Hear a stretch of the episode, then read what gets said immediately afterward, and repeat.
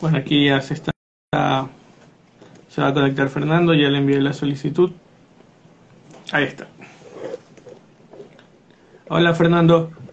Buenas tardes, eh, Brian. No sé si se me oye bien. Sí, a mí se me oye bien. Perfecto. Yo, eh, si me permiten, lo primero es eh, darte las gracias por abrirme la puerta de tu casa y mandar un, un abrazo muy fuerte a todo Ecuador desde aquí, desde España y a toda tu gente.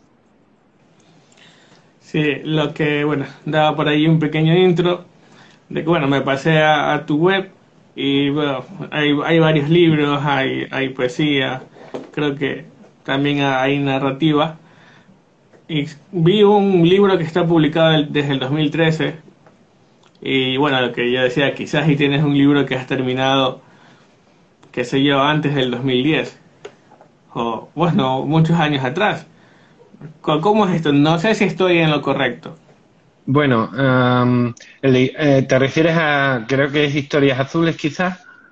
El de, no, es Percibo, uh, no, puede ser em, Historias Azules, el de 2013.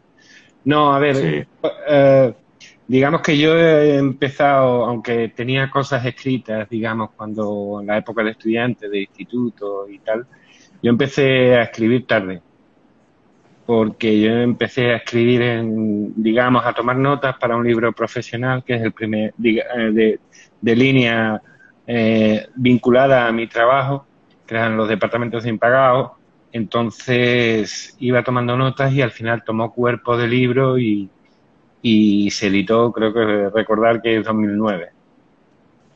y a partir de ahí eh, eh, ha sido, digamos, un poco sobre la marcha. ¿no? Eh, las cosas que he ido escribiendo se han ido publicando.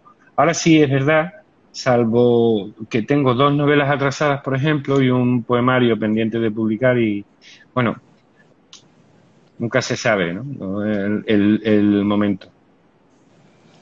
Claro, algo que, que se me, se me, viene a la mente que si bien este espacio se llama Escribiendo a la Antigua y, tú Fernando eres de España y aparte bueno eres mayor, mayor, mayor a mí, mayor a, los escritores que conozco, creo que incluso un poquito mayor a Manuel, a Manuel Ramos.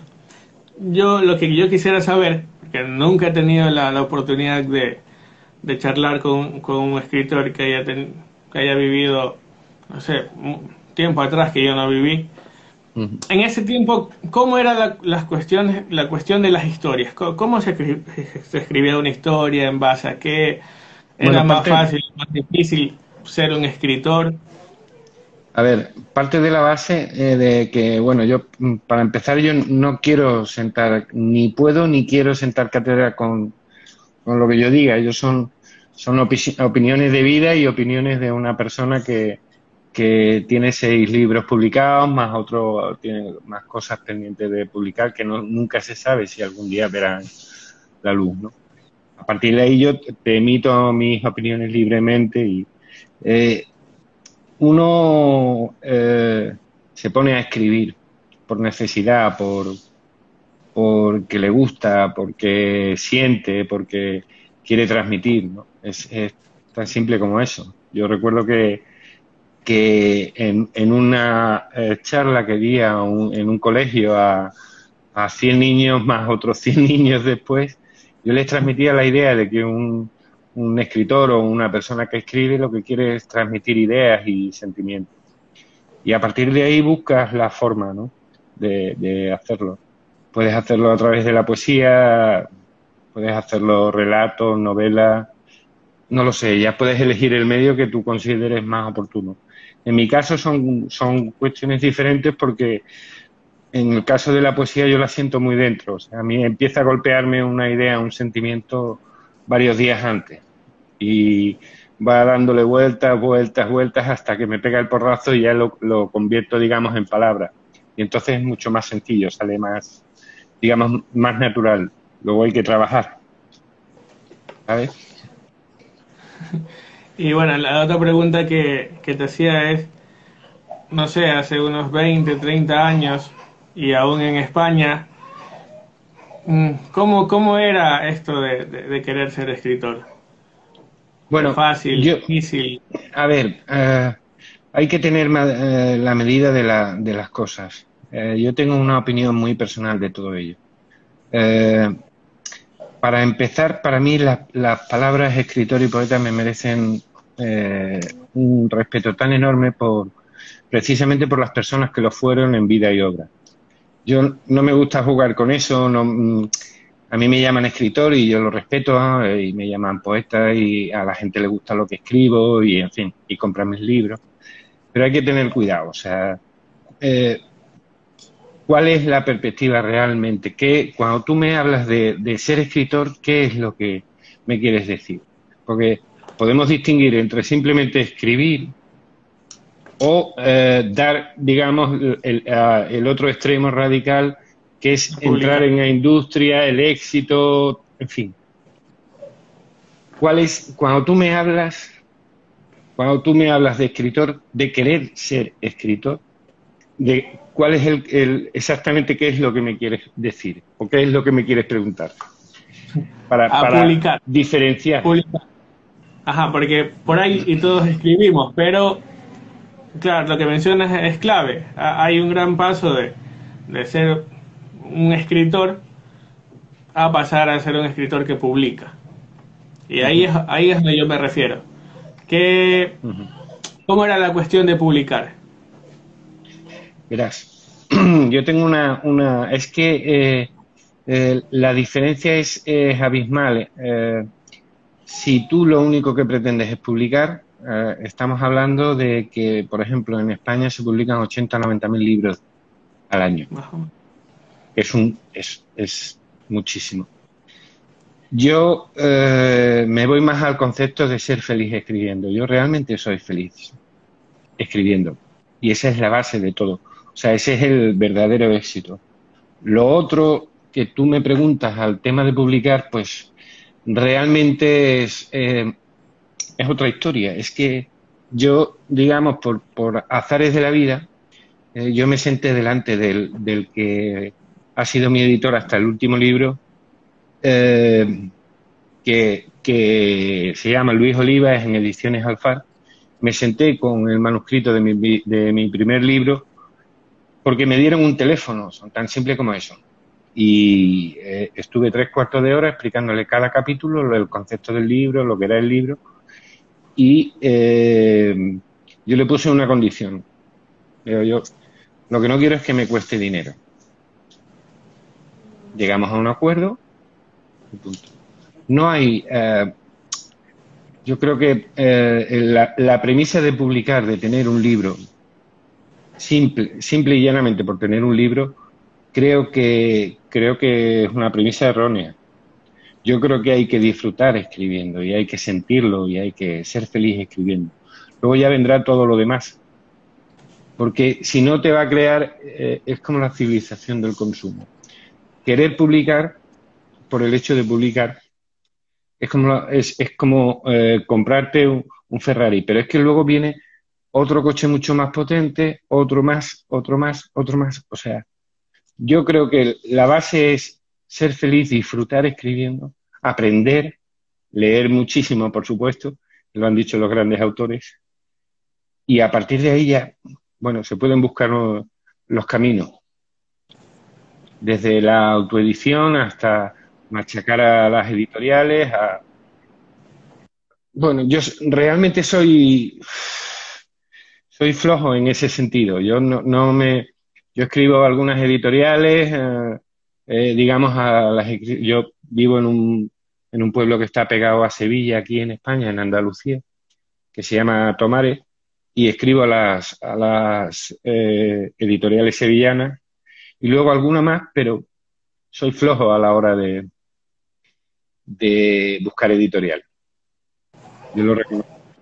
Creo que, que si se parte de la premisa de que el verdadero éxito tal no es, no es publicar, sino es ser feliz a la hora de escribir, creo que hay mucho ganado.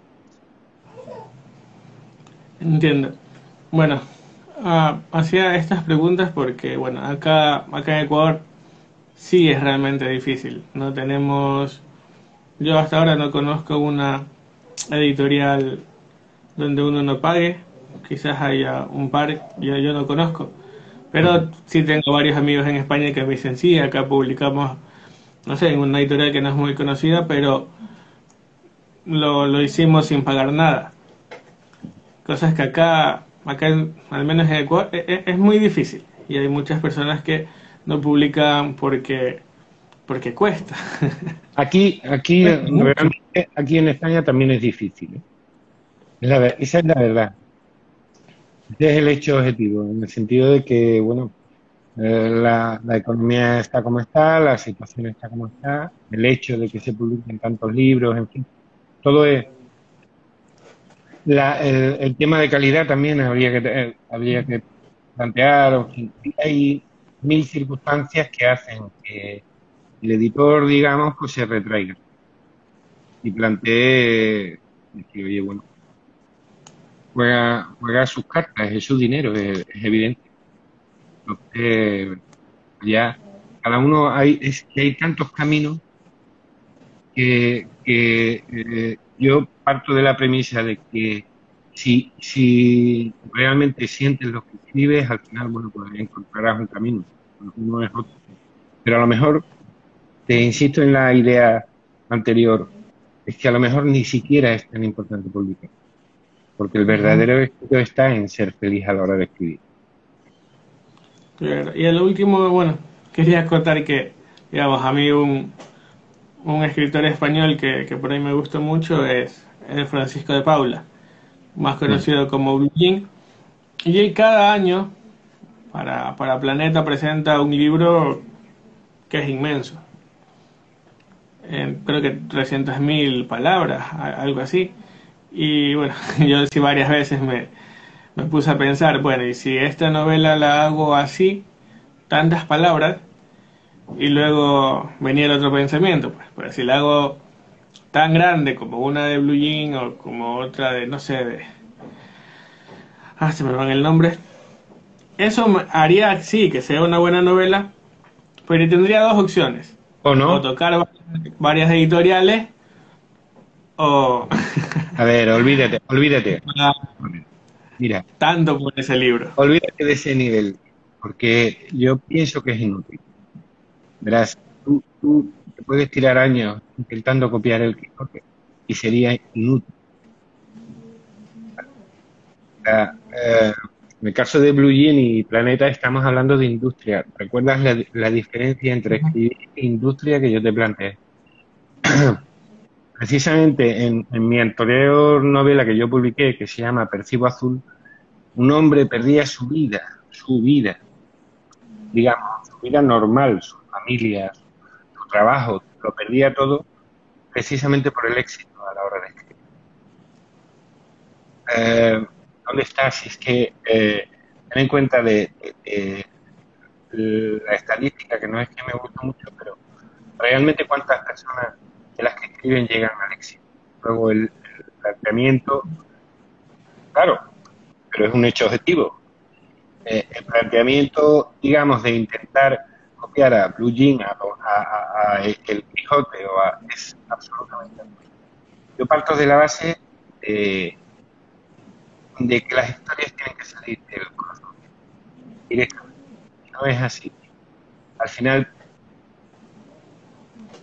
final pierde. hay algo que no hay algo que no encaja. Mira, el otro día eh, estaba en una serie de presentaciones de libros,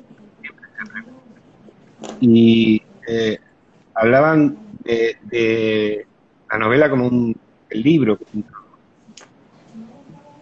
Salí un poco descolocado. Hay una cosa que va en mi contra y yo la digo siempre. Yo jamás pienso nunca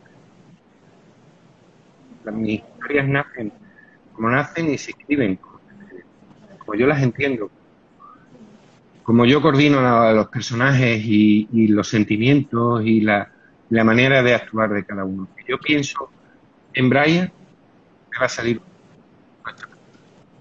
Si pienso en vender, seguro. Y en vez de dar un paseo por un parque, eh, el tío se tira de un rascacielos y se salva, porque lo natural es el paseo por el. ¿entiendes? Es un poco la idea. Pero es son, son, las ideas que yo manejo y cómo escribo yo. Yo no, no hay... Yo tenía una, amiga directora de banco y dice, claro, yo, es la, la piedra filosófica. Pero probablemente no me interese escribir. Porque no sabría esto. Bien. Eh, bueno, tienes, no sé, a escritores, libros que te hayan marcado y, bueno, y de allí hayas, que sé tomado impulso, si es así, para escribir tus historias. Sí, sí, por supuesto. Hay, hay mucho. Yo he sido lector compulsivo en, muchos momentos de, mi vida. Y eh, cuando y lo que sí es verdad y debo reconocer es que cuando escribo procuro no leer. Porque para evitar eh, influencias de todo, de cualquier tipo. Eh, hay, eh, hay eh, lecturas que para mí son sagradas. Los sonetos de Quevedo son prescindibles, hay eh, Valle Inclán, no sé, muchas veces he vuelto eh, desechando un poco la, literatura contemporánea, he tenido que volver a los clásicos porque, porque me llenan, porque me enriquecen más que, muchas cosas de, industria o muchas cosas que, no, que están muy publicitadas y que se, que se llaman éxitos, pero yo eh, prefiero leer y disfrutar de, las cosas buenas, las recomendaciones, luego tengo muchos amigos que escriben, sigo leyendo. Y eso me vale, por supuesto, a la hora de, escribir. Pero me dijo un escritor de renombre aquí en España algo importante y es que dice, mira, tú tienes algo muy difícil de, conseguir y es un estilo propio. Eh, cuando yo, la novela a la que me refería antes, Testigo Azul, el tema del éxito, eh, esa novela tuvo unas críticas buenísimas, pero muy buenas en todos los sentidos y por mucha gente y por gente profesional de, la literatura, del periodismo, gente de letras. Y no tuvo, digamos, una gran repercusión. Entonces yo dejé de escribir. Dejé de escribir unos meses. Terminé una novela que tenía en marcha y terminé un poemario. Y eh, dejé de escribir, digo, esto no. Y él, eh, cruzamos no digo el nombre porque son, son correos electrónicos privados. Y él me dice, olvídate y ponte a escribir y a publicar. Habrá, un millón, pero hay gente que está esperando. Pues tiene olvídate. Tuve que volver a escribir por necesidad, porque lo siento, como que se, bueno, como que se da un poquito el, el audio. No sé si es el micrófono. No lo sé. Ahora sí. Ahí sí, pero por ratitos como que se iba. Pero sí, sí logré entender. Y, y tocaste un, punto que yo igual me, me, gusta siempre aclarar. Que en la actualidad pasa que hay mucha... La publicidad.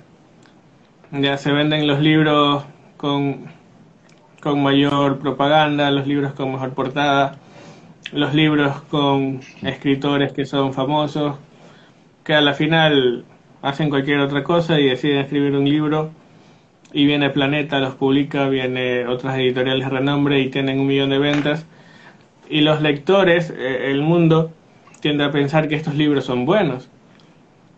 Y es una... Eh, eh, Brian, yo para toda tu gente o para toda la pelea que lleváis ahí en Ecuador, eso es, una guerra inútil. O sea, eso es... Eh, eh, cuando hablamos de, de, de 80.000 libros publicados, todo el mundo tiene la idea de que sea un gran éxito y salga en, todos los lados y todo eso, pero mm, eso no es posible. Entonces, hay muchas veces que no ya solo depende, depende del azar, depende de, de mil cosas que no están dentro de o sea, que puedes trabajar en redes sociales, todo ese tipo de cosas está bien, y, yo hago muchas de ellas. Pero, eh, por ejemplo, aquí en España hay lectores, no sé si exactamente, una especie de lectores ¿vale? Para que te hagas una. Leen todo lo que se publica para las grandes editoriales. Que consideren que para, la, para su industria es lo mejor. Pero es inútil, o sea, ahí entra quien, quien entra y no hay, no hay más. Pero si, si la obsesión es publicar, creo que es una obsesión pobre. Por eso te decía, ¿sabes? La simple, el simple hecho de publicar. Si tú consigues ser feliz, es que el mundo se te abre. Consigues. Te abre un mundo totalmente diferente al, al, al mundo más pequeño que es eh, el hecho de publicar. Solo por publicar. Tienes mucha, mucha razón. Y bien, recordando el tema del, de la entrevista, que es cómo ser un escritor y no morir en el intento, ¿cómo, responderías esto? Si alguien, bueno, vengo yo y te pregunto, bueno, yo, digamos, no he, no he publicado ningún libro, me gusta escribir, y te pregunto, ¿cómo puedo ser un escritor y no morir en el intento? Es que hay, uh, claro, dentro de la pregunta yo te podría plantear, bueno, ¿a qué, le, a qué quiere llamarle escritor? Eh, ¿A qué quiere llamarle intento? O sea, los argumentos son los mismos, es decir, hay que tener mucho cuidado por, con la palabra escritor, con la palabra poeta. ¿En el intento de qué? ¿Qué quiere? Simplemente publicar lo que hemos hablado. Publicar eh, un libro es eh, relativamente fácil. Ahora se pueden editar eh, a petición. Hay máquinas que mm, pides un ejemplar y te lo imprimen. O sea, eh, realmente ahora publicar es, es relativamente fácil. Pero, pero, todo lo que me hablas, la, el margen que hay hasta lo que hablamos industria, es un camino que que recorren muy poco. Porque yo, por ejemplo, hay un escritor, Jesús Carrasco, que conoce, que escribió una novela que se llama Intemperie y fue un absoluto bombazo. ¿Cómo es posible? ¿Vale? vale. Y hay gente muy buena en todas las generaciones, si tú estudias eh, la literatura, todas las generaciones junto a los nombres más hay eh, gente que, que, no salió, digamos, del anonimato o que estaba muy cerca de, esos escritores y sin embargo no tuvo el éxito que merecía. Eso se divide. Pasa en, todos los ámbitos y pasa en todas las todas de la vida. Hay quien puede acceder a ese éxito y hay quien, por fin, incluida la suerte. Bien, y una, perdón, una pregunta que hago, bueno, que hago en estos programas es, si supieras que hoy, que hoy puedes, bueno, tienes la oportunidad de, ¿cómo es eso? Fue recitar tu mejor poema o, cualquier poema tuyo, ¿cuál sería? Si, si fuera la última vez. Pues ahí sí que me pilla, porque tengo malísima memoria pero mala no, mm, peor. Entonces tendría que buscar algo. Eh, tendría que buscar algo. Porque eh, tiene el inconveniente de, de, ser sentimiento. O sea, yo no, no lo considero como algo material que tenga que aprender. ¿Sabes? Entonces, entre mi mala memoria y la buena excusa de no tener de, no ser algo material, realmente no, no, no conozco mis poemas. podría eh, algunas cosas pequeñas o si tengo algo escrito por aquí cerca, pues lo, podría recitar, pero no tengo. No, eh, lo, entiendo como un defecto, además, pero no puedo solventarlo, por lo menos por ahora. Ni con pastilla para la memoria. No, sí, sí pasa, pasa mucho. Bueno, hay algo que a mí, cuando publiqué me pasó. Yo, bueno, termino el libro, bueno, el que está aquí atrás. Yo, así lo tengo por acá. Bueno, esta, esta es la, segunda edición, pero la, primera, la primera fue así, solo cambió la portada. Ajá. Y yo, yo había comentado, creo que en un 70% el libro y luego tuve un bloqueo, pero de esos que duran meses. Y creo que después de unos 5 o 6 meses concluí el libro. Claro que con las con las ideas con ideas diferentes. Eso fue lo bueno, que quizás si lo hubiese terminado aquella vez que iba que iba muy rápido y tendría quizás otra esencia, quizás no haya tenido tanto éxito del, del éxito que, que, yo creo que, que ha tenido por las críticas. Entonces, pero cuando yo lo terminé, yo ya no lo quise volver a leer, yo, yo no quise saber más el libro, solo lo pasé a editar y en edición fue como que más tedioso porque si bien uno, uno cree que escribir es lo, no lo peor, sino lo que lleva más trabajo. Me di cuenta que la edición puede ser el doble del trabajo. Entonces yo lo publico y no, yo no, quise saber más, no quise leerlo, solo que ya, que ya esté publicado. Yo creo que fue un efecto, quizás un efecto de, de, escritores al publicar, pero no sé si te pasó algo así. Me, me has planteado varias cosas. Mira, Mm, por un lado, eh, el tomar distancia a la hora de escribir por una razón o por otra, eh, yo creo que es bueno. Hay veces, eh, no sé cómo, lo, cómo sucede en tu caso, en mi caso yo estoy muy metido en la historia 24 horas al día. Y hay veces que te obcecas y hay veces que, que te puedes atrancar en algún momento o hay veces no es malo tomar una distancia un par de semanas o tres. No, no. Yo no lo veo como algo negativo. Igual, te digo, eh, hay, hay extremos. yo conozco, en mi caso, yo soy, soy eh, eh, menos ordenado a la hora de escribir. Es decir, yo puedo estar meditando y teniendo la historia en la cabeza para escribirla, y luego cuando me pongo a escribir ya sale todo, digamos, como más fluido. Luego sí tengo otro amigo eh, que, por ejemplo, es ingeniero y él eh, sabe perfectamente las horas que va a tardar y las horas que va a invertir en escribir una novela de ciento, de 250 páginas. Es increíble. Y luego escribe muy bien. Cuidado que no es, es, es la cuestión, ¿no? Entonces, bueno, ahí el arco, cada uno debe entender eh, en, el, en, qué momento se encuentra, si, si debe para desatacar, alejarse. Yo entiendo que no es malo, realmente.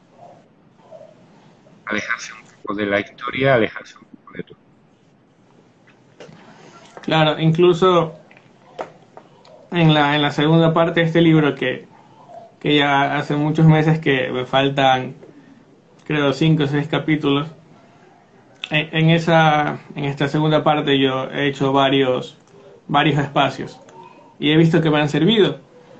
Yo incluso me, gusta mucho más que la primera parte y creo que es por esas cosas. Siempre que para un mes, al otro mes tuve mejores ideas y luego tuve una, al final hay una idea que me, que me gusta más, que bueno, no la puedo decir porque aún no termina el libro y aquí hay, aquí varios que van a ver pero yo dije, wow, qué increíble. Entonces, por ahí hay, unos, bueno, tengo amigos que, que, al escribir, sí, cuando tienen los bloqueos, es como que, chuta, me bloqueé y en vez de retomar la historia, empiezan otra historia. Y ah, que... El arco, yo, yo, por ejemplo, en el caso de, de, de la novela anterior, Percibo Azul, estuve como, como tres o cuatro semanas sin, sin escribir, pensando en la historia, y le di una vuelta totalmente. Empecé de cero y, y, salió. Es que ahí cada uno, el sistema que lleve cada uno, cómo lo haga o cómo, cómo quiera plantearlo. Yo mm, entiendo que soy desordenado y lo. No hay. O sea, yo creo que tienes que. Si volvemos al criterio que yo te planteaba antes, si, si las historias te salen del corazón, tienes que hacerlo de una forma natural nada provocado y, nada pensando en lo que hablábamos, publicar es lo último, o sea, publicar y vender y el éxito, eso, eso al momento mismo de escribir es que no te tiene que importar absolutamente nada. Pero es mi opinión, cuidado. Sí. Ya, y después, bueno, planteé dos cosas. Y digo, al final, ¿cuál es tu reacción cuando has terminado el libro bueno, cuando lo has terminado, no, hablemos cuando, cuando lo hayas publicado. Solo cuál es tu reacción, cuáles son tus palabras cuando ya, bueno, fin. Mira, hay una cosa, hay una cosa que me preguntan. Eh, cuando yo comento, ¿no? Yo escribo, publico libros y tal, y me, dice, hombre, qué chulo, ¿no? Está bien, ¿no? Digo, sí, sí, está perfecto. El problemilla, digamos, es que el 10% es inspiración, que es muy bonito, es precioso, es, imaginación, es fantasía, eh, eh, el chico que te cae bien se lleva a la chica guapa, todo ese tipo de... Pero el problema es que el, 9, el 90% restante son correcciones, trabajar sobre los textos, repeticiones de palabras, eh, el orden de, la, de las oraciones, oraciones bien compuestas, una y otra y otra y otra y otra vez. Entonces, y me preguntas cuándo es el momento, pues el momento es de agotamiento ya y lo tiras contra la pared y dices ya está, no, quiero corregir más porque lo que normalmente pasa es que eh, al ser el 90% es un trabajo muy peligroso. No hay más remedio que hacerlo. Hay, ¿verdad? Que hay no, que no corrigen, hay que no les, no les eh, importa lo formal, hay. Y de trabajar con, los textos y trabajar a fondo. Aún así se pasan muchísimos errores, muchísimas cosas, pero, pero tal vez incluso cuando tú veas el libro publicado, ahora un texto, esto no lo, este poema no lo hubiera escrito. De, alguna manera nunca se eh, Por eso es, eh, está la parte de creación y está la parte de trabajo. Y la parte de trabajo es muy, tediosa. Sí, bueno. Y con los... Tú me dijiste que has tenido solo un, editor. Sí, eh, salvo en el último caso, en, en esta, en esta eh, digamos que se llama Operación Dron, nazis en Cáceres, es la última novela. Yo creía mucho en la historia eh, y decidí hacerlo, hacer, digamos, una autoedición. Lo que pasa es que ayudada y contemplada por gente profesional que conozco. Y bueno, la verdad es que ha ido muy bien, las críticas son espectaculares y, a ver, todavía está en recorrido, todavía me quedan presentaciones en varios sitios y Todavía no, digamos que no ha terminado su recorrido. Estoy en ello. Y bueno, el tema de editor es que alguien confíe realmente en ti, es que no hay más. ¿Y algún día has tenido, no sé, un, problema? Bueno, yo en mi caso, eh, a mí me edita, me editan, me corrigen en Argentina. me gusta mucho por cómo lo hacen, por los valores que no son excesivos. Pero ellos va varias veces me dicen, mira, estoy acá, quizás no deba ir porque puede herir sentimientos de, no sé, tal grupo o de tal sector o, del hombre o de la mujer. Y yo lo, que yo creo es que primero sí, primero iba yo, bueno, iba cambiando, luego me di cuenta que ya er, eran muchas correcciones y dije, no, pues si yo accedo a todas las correcciones, el libro va a dejar de ser mío. Y dije, no, no, no, no, no me importa quién, quién, a quién vaya a herir, quién vaya a llorar, quién se vaya a molestar, quién vaya a enojar, porque a la final es mi libro y si, si no, no, bueno, si no, que, que, que lo escriban ellos, pero con respeto, claro. Entonces me puse a leer e investigar estos casos y, y, y, leía cosas como el libro tiene que ir con tus ideas, con qué sé yo, si tú quieres que vayas con faltas ortográficas, pero debe ser tuyo. O sea, que la corrección de estilo no, no deba influir tanto. No masacre, no masacre tu idea y tu concepto de, del libro. ¿Te, ha pasado algo así? No, no, no. Eh, eh, bien, es verdad que la persona de la que te hablaba antes de Ediciones Alfar aquí en España, que es Luis Oliva, eh, digamos que es la figura de editor amigo. Somos muy amigos. yo todo lo que le he planteado ha dicho que para adelante. Bien, es verdad que yo me he ocupado de que estuviera corregido. Insisto en que probablemente vayas a encontrar cosas, pero, pero intento que a la hora de, entregárselo al editor y para imprimir, no sé, que son muchísimas lecturas, de forma que se te pasan cosas, pero además eh, tienes ya, yo por ejemplo tengo un programa que me, que me lee el, el texto y es muy fácil detectar muchas cosas, muchos errores. Eh, el tema de repeticiones, hay una lectura, por ejemplo, exclusivamente para el tema de repeticiones de palabras, de revisión de los tiempos verbales, en fin, cada uno trabaja, yo no sé cómo trabajan los demás, yo no he preguntado, yo sí sé cómo trabajan. Entonces, a partir de ahí, es un esfuerzo tremendo, que luego saltan cosas y se, pasan cosas siempre. Pero, pero procurar entregar el texto lo más pulido posible Bien, ¿existe no sé, alguna historia que hayas, que hayas querido escribir desde, desde hace tiempo y aún no puedes? Y bueno, pero lo tienes como meta. No, no. Ten en cuenta que yo he tenido, al, al, tener la figura de editor amigo, el concepto del libro ha sido mío. Él me ha puesto, digamos, los frenos en, en cuestiones de tipo técnico. Pero en cuestiones de forma y de fondo y lo que era, jamás he tenido una corrección, digamos, de esto corta aquí, tienes que cinco páginas menos, nada de ese tipo de cosas en absoluto. No he tenido nada de eso, esa es mi, mi realidad. Se han aceptado mis proyectos tal y como estaban. Luego ha habido cosas, matices, hay, eh, fotografía, pero el concepto de libro, incluso portada, eh, todo ha sido un tema muy personal, muy, muy elegido por mí y muy aceptado por el editor con, con la resolviendo, digamos, las cuestiones técnicas. Pero parto de la base de que yo he jugado con, con ventaja. Es editor amigo. Sí, no, bueno, creo que por ahí no, no, me, no me di a entender bien, no sé. Digo, algo sobre lo que quieras escribir.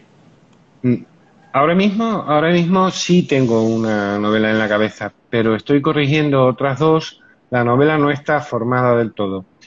No hay viejas historias que estén en un cajón pendiente de escribir, no, no las tengo. Pues directamente cuando, mira, yo en esta opera, en, esta última novela, Operación Drone Nazis en Cáceres, yo eh, eh, me encontré con, con, el hecho histórico eh, buscando información para otra novela. El problema es que se me metió después, terminaba esa novela, se me metió en la sangre, se me había metido tanto en la sangre por distintas razones, incluidas las personales, que, porque yo soy de Cáceres, no vivo en Sevilla, pero soy de Cáceres. Y, y a tal punto que, tuve rápidamente tuve la idea de hacer algo con, esa historia porque es una historia. Los hechos históricos son muy desconocidos eh, a nivel general y fueron muy relevantes para el final de la, de la guerra civil. Entonces eh, ni siquiera en mi propia tierra yo desconocía esos hechos. La presencia nazi en, mi ciudad en, 1936. Eh, Las historias se te meten en la sangre y salen. Yo no tengo nada, digamos, en el cajón, nada más que una novela que sí quiero ponerme con ella en el momento en que esté lo suficientemente formada dentro de mí, digamos. Y justo, bueno, topaste un tema, lo que, que te iba a preguntar es, eliges el tema para la novela. Y, el otro paso, por ejemplo, la otra que, bueno, la que me cuentas ahora, naces en Castre, digamos, tú eliges el tema y después, asumo, no, no es que vas a escribir directo, vas, vas a investigar, a leer, a entrevistar. ¿Cómo es ese proceso? Porque por ahí nos escuchan personas que no, que tienen ideas para novelas, pero mm. no saben cómo empezar. Pues yo, el, hecho es que la primera idea fue em, eh, ponerme a buscar información. Es, es digamos, un, hecho muy concreto en el ámbito de eh, la Guerra Civil Española y luego en las previas de una Segunda Guerra Mundial. O sea, el volumen de información era tal que tú tienes, tiene, yo tuve la facultad de elegir entre hacer eh, una novela histórica de, mil páginas y que lo recetaran en la farmacia para que la gente se durmiera, o intentar, digamos, hacer, eh, dar a conocer un hecho histórico relevante a nivel de, de, popular, incluso hasta gente que normalmente no lee.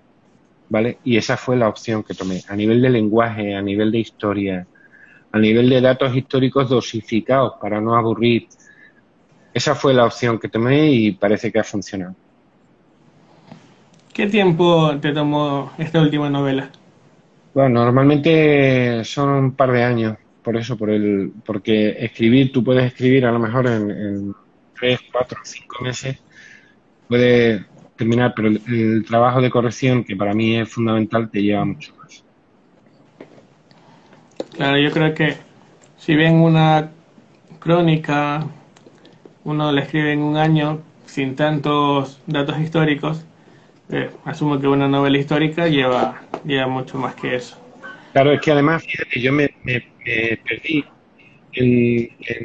durante esos tres meses, me perdí al, por el volumen de información que estaba recogiendo. Yo tuve que parar, dije a mí mismo, lumbreras, para ponte a escribir, porque ¿dónde vas? Vas a escribir una Biblia, vas a escribir siete tomos y no, ¿y dónde, dónde está la, historia?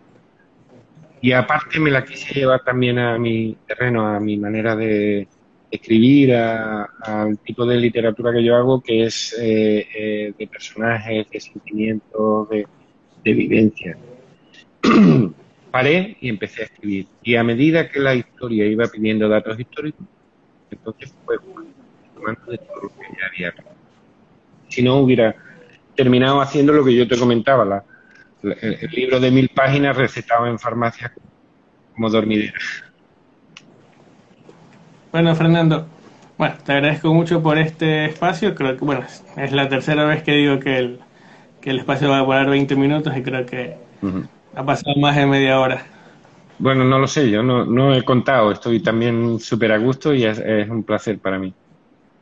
Ya sabes que los que escribimos también a hablar de literatura muchas veces nos ponemos muy pesados y, hablamos mucho. Sí, igual yo no he visto la hora, pero a ver, la semana pasada con Eduardo León era 20 minutos y nos tomamos casi una hora y después era como que si el tiempo no, no hubiese pasado. Bueno, yo estoy muy a gusto y para mí es así, ya te lo digo, que no sabía ni, ni, no tengo un reloj por aquí, ni, ni sé el tiempo que ha pasado. Sé que he estado a gusto y sé que, te agradezco la oportunidad y la ventana abierta a, Ecuador que me prestas. Muchas, muchas gracias, Fernando.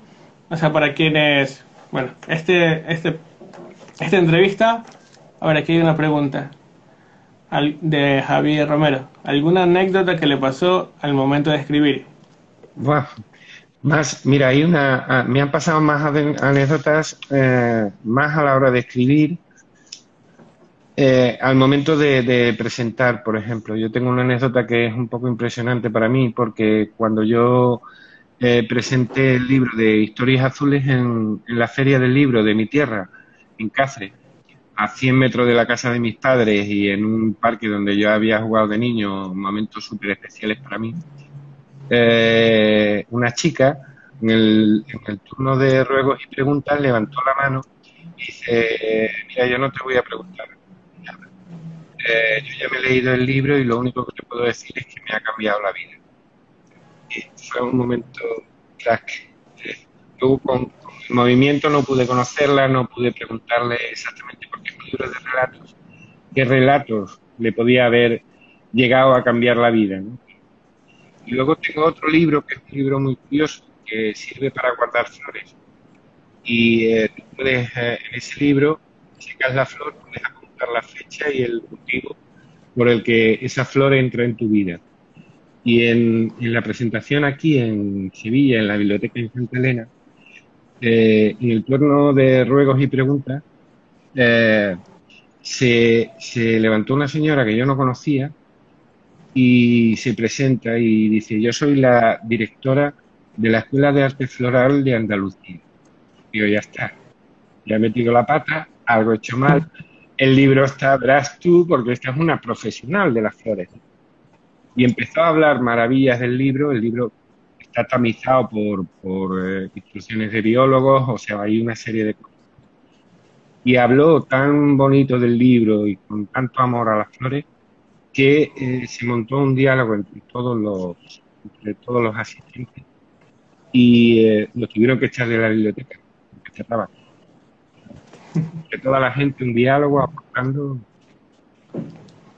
curioso. Y luego sí, en algún caso, eh, precisamente en una de las novelas que estoy corrigiendo, eh, hay una historia ahí muy disparatada que a la hora de escribirlo sí hasta yo mismo me reía. Digo, verás que te ha ido la cabeza. Esto, esto no es normal, ¿no? Pero bueno, pasan, a veces sientes mucho lo que eh, los sentimientos que, que, estás transmitiendo, bueno, una lágrima o, alguna risa cuando, tú lo disparas. Pues, es el perpento de Valle Inclán. Bueno, Ana Fernando, muchas gracias. Quienes quieran eh, comprar los libros de Fernando pueden ir a su perfil en Instagram. Ahí hay un, un sitio web donde uno entra y están todos sus libros puede comprarlos, puede leer. Sí, puede, entrar en sí, Fernando Ángel Umbreras García y eh, los libros, por ejemplo, el último Operación Drone está en, en Amazon en ebook y luego pueden entrar en la editorial Alfar y están todos mis libros también eh, sin problema. Bien, muchas gracias Fernando. Gracias a ti y muchos saludos para Ecuador y eh, gracias por todo. Gracias.